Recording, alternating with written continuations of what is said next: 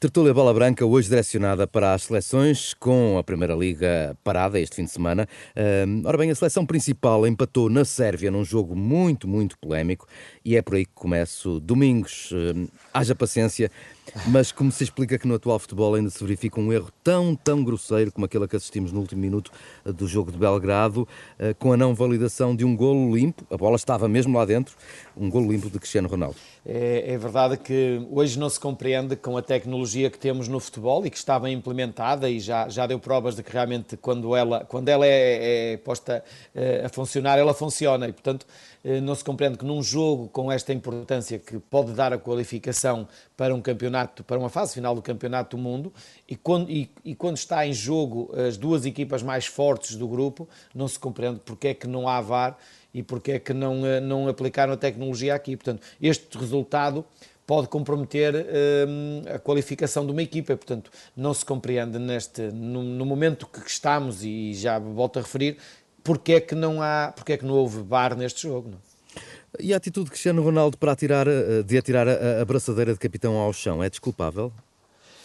Na minha maneira de ver, eh, é evidente que não foi a melhor, não foi a melhor maneira de, de, de, de que vimos, não é? Agora, a frustração do Ronaldo e, e o erro do árbitro levou ao Cristiano, o Cristiano ao desespero.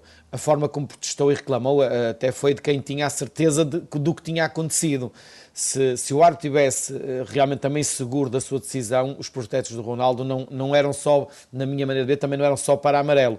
Portanto, é desculpável porque a injustiça foi cometida uh, com a equipa e, e ele sentiu isso. Portanto, o ato em si não é de desrespeito para com o país nem para com os colegas, é sim de uma injustiça com uma decisão errada do árbitro. Portanto, foi isso que o Cristiano quis mostrar e, e esta frustração no final do jogo foi isso mesmo. Pedro Azevedo, uh, Fernando Santos, de resto, já veio desculpa, desculpar também uh, Cristiano Ronaldo, dizendo que ele é o capitão no próximo jogo, ponto final. Uh, mas como é que vês esta atitude de Cristiano Ronaldo de atirar a braçadeira para o chão? Do teu ponto de vista, é desculpável também? É desculpável. Eu vou repetir exatamente o que disse no momento do gesto do Cristiano Ronaldo, quando estava aqui a relatar o jogo na Renascença. Atitude reprovável, evitável, mas que resulta da frustração do jogador. Não ofendeu nem o treinador, nem os companheiros, nem nenhum português. Mas o gesto é feio. Sendo assim, é desculpável. Uh, não disseste foi com o mesmo ímpeto que disseste na altura que eu também te ouvi. Uh, ora bom, mas uh, e que razões, Pedro, que razões para a FIFA não implementar nestes jogos o VAR? com o VAR em Portugal teria ganho, Portugal teria ganho por 3-2, não havia dúvidas. assim foi um empate. As razões não sei, mas deverão ser duas: teimosia e poupança. A FIFA prevê receitas em 2022 de 4,6 mil milhões de euros e uma grande percentagem deste valor astronómico provém do Campeonato do Mundo de Futebol. A este nível, com estas receitas, eh, eu pergunto se não há dinheiro para pagar o VAR eh, ou pelo menos a tecnologia da linha de baliza que teria resolvido este problema. Eh, um erro destes pode impedir uma seleção de ir a um Campeonato do Mundo. E para termos uma noção do que está aqui em jogo, Portugal, no Campeonato do Mundo de 2018, recebeu 10 milhões e não passou dos oitavos de final. A França, que foi campeã, ganhou mais de 30 milhões de euros. São números muito altos eh, e com estes números a FIFA não pode ser amadora nestes jogos da fase de qualificação. Este erro grosseiro penalizou fortemente Portugal. Poupou dois pontos, diga-se a FIFA. Bom, sobre o, o, jogo, o que aconteceu à equipa ao intervalo? Na primeira parte a exibição uh, foi muito boa, mas na segunda parte a equipa entrou uh, apática. Domingos, uh, como explicar esta diferença de comportamento da equipa na segunda parte? Sim. Sim, não haja dúvida que surpreendeu-nos a todos, a quem estava a ver o jogo, e perante aquilo que nós assistimos na primeira parte, não haja dúvida que Portugal estava, e o Fernando Santos disse bem, que estava a roçar a perfeição da forma como jogou a primeira parte. Mais bola, mais criativo, duas boas jogadas pelo lado direito, dois bons cruzamentos, dois bons golos de Diogo Jota. Portanto, Portugal realmente estava por cima e não se via eh, maneira da Sérvia conseguir eh, pôr-se por cima do jogo. Mas a verdade é que há que dar mérito àquilo que a Sérvia fez na segunda parte. Mérito ao seu treinador da forma como mexeu na equipa, porque há, há ali um momento em que ele mexe na equipa no intervalo com a entrada de Radonic e Maximovic que acabam por mexer com o jogo. Uh, o golo logo aos 25 segundos da segunda parte e Portugal nunca mais se encontrou. E a verdade é que a Sérvia tem mérito pelo que fez na segunda parte, conseguiu bloquear Portugal, inclusive até poderia ter chegado ao 3-2 se não fosse António Lopes numa grande defesa e logo a seguir, nesse, na sequência desse canto, uma bola a arrasar o posto, mas a verdade é que Portugal não conseguiu na segunda parte eh, fazer aquilo que de, tão de bom fez na, na, na, na, primeira. Eu diria que Portugal veio do 80 para o 8, a Sérvia foi do 8 para o 80 e, portanto, acho que o empate acaba por ser o resultado mais justo. Pedro, hum, o que é que se passou? O 11 da primeira parte é o melhor eh, da seleção entre os jogadores disponíveis neste momento? Eu acho que sim. Eh, dentro dos disponíveis é o melhor 11. Não havia Patrício, não havia Pepe, eh, devido à lesão, e dentro dos que havia, este é o melhor 11. Eu acho que este resultado foi ajustado. Acho que o empate está certo. Portugal foi melhor na primeira parte, a Sérvia foi melhor na segunda, e portanto este resultado ajusta-se ao que aconteceu. O que eu acho é que Portugal precisa, dentro destes jogadores que tem, eh, precisa de uma matriz de jogo para este Ronaldo, para o atual Cristiano Ronaldo.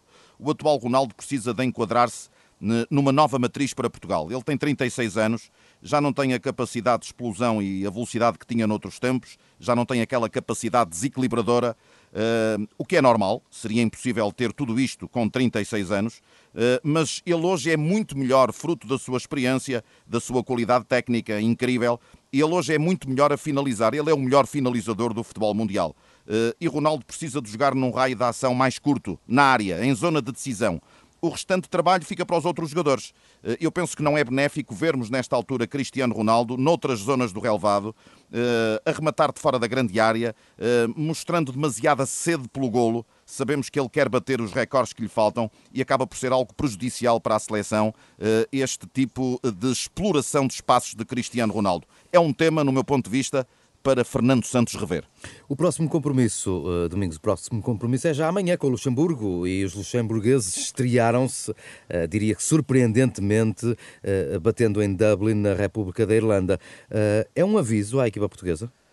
Eu acho que sim, é um aviso e até porque estava ainda na memória do, do, dos jogadores da seleção e dos portugueses que viram o jogo que Portugal fez no Luxemburgo eh, aqui há cerca de um ano atrás ou, ou mais, eh, em que ganhou por 2-0, em que foi um adversário difícil, o campo foi um adversário difícil e amanhã acho que ainda vai ser mais difícil em função de os, os níveis de, de, de, confiança que neste momento o Luxemburgo atravessa, é que ganhar um jogo à República da Irlanda e nesta altura poder receber, receber Portugal, é natural que os níveis de confiança estejam altos. Agora, sabemos que Portugal tem mais qualidade, tem melhores jogadores, mas isso não chega, porque, como dizia e bem o Ruban Dias, o, o, adversário poderemos ser nós próprios. E, e, isso aconteceu contra o Azerbaijão, que ganhámos 1-0 com um autogolo, porque Portugal não foi a equipa que todos esperávamos e pelo menos eh, esperemos que isso não aconteça no jogo com o Luxemburgo amanhã, porque o Luxemburgo neste momento é uma equipa que já encurtou distâncias em relação a outras equipas ao valor que ele tem. Apesar de ser quase a nossa casa. Uh, Pedro, uh, uh, estes avisos do Luxemburgo continuam a deixar Portugal como favorito, claro, para o jogo da manhã? Sim, a qualidade das equipas não tem comparação. É verdade que o campeonato do Luxemburgo não tem expressão, mas também é verdade eh, que não há jogadores do campeonato do Luxemburgo no 11 inicial. São jogadores que atuam no estrangeiro, noutros campeonatos. Há 16 anos que Portugal não ganha por mais de duas bolas ao Luxemburgo. Este é já um grande aviso para a seleção portuguesa. Eh, o Luxemburgo não tem a pressão do jogo, eh, porque não é favorito. Não terá público nas bancadas, que no Luxemburgo sabemos que é sempre maioritariamente português. Eh, a equipa está muito moralizada com o triunfo em Dublin, com um golo de Gerson Rodrigues, que nasceu no Pragal, no Conselho de Almada. Há também jogadores de origem angolana, cabo-verdiana, também naturalmente mais motivados por este embate frente a Portugal. São vários os avisos, mas Portugal não deixa de ser claramente a equipa favorita. Deixem-me só fazer-vos mais uma pergunta e para fechar, portanto, muito rapidamente, um, para fechar esta tertúlia, a seleção sub-21, a equipa treinada por Rui Jorge, começou por derrotar a Croácia por 1-0, ontem bateu a Inglaterra por 2-0, está muito perto dos quartos de final, basta de resto empatar com a Suíça na quarta-feira para se qualificar, ficar em primeiro do grupo. Domingos, a seleção sub-21 está a surpreender, pode ganhar o título europeu eh, que falta a Portugal? Surpreender não diria que está a surpreender, porque esta geração de jogadores é muito boa e tem grandes jogadores e jogadores a jogar também já nos grandes clubes da Europa e, portanto, eh, não, para mim não é surpresa. E eu acho é que Portugal é um sério candidato uh, a ganhar este europeu uh, e pelo aquilo que tem feito, quer com a Croácia, quer com, com, a, com a Inglaterra, não haja dúvida que temos uma belíssima seleção de sub-21. Uh, acredito em Portugal, acredito em Portugal. É natural que vai haver as suas dificuldades, porque são agora com a Suíça, mas eu acho que Portugal Portugal tem uma geração que pode realmente eh, voltar a ganhar este Campeonato da Europa. Não? É? Pedro, que destacas nesta equipa, o que é que mais te tem surpreendido? Muito rapidamente dizer que está a dar uma excelente resposta este grupo de jovens jogadores. Está a dar uma bela resposta porque estamos a falar de jogadores suplentes, emprestados, dispensados e preteridos quase todos, não são todos. Claro que Pote é uma exceção, Thierry Correia também, eh, mas maioritariamente são jogadores que de facto não são apostas claras dos clubes. E estes jovens jogadores estão a dizer aos clubes que vale a pena apostar nesta geração de jogadores e Portugal pode conseguir o que nunca conseguiu na Europa. É o título que lhe falta, o título de campeão de sub-21. Obrigado, Domingos. Obrigado, Pedro. Fica por aqui esta tertúlia Bola Branca.